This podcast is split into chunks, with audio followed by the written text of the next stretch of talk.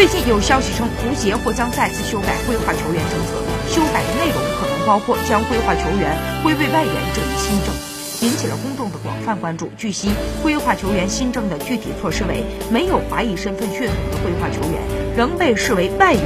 占用球队首发三个外援名额当中的一个；有华裔身份血统的规划球员可作为亚洲外援出场。由此可见，华裔规划球员在新规下仍能获得稳定的出场时间，但球队在使用非华裔规划球员时将受到明显的制约。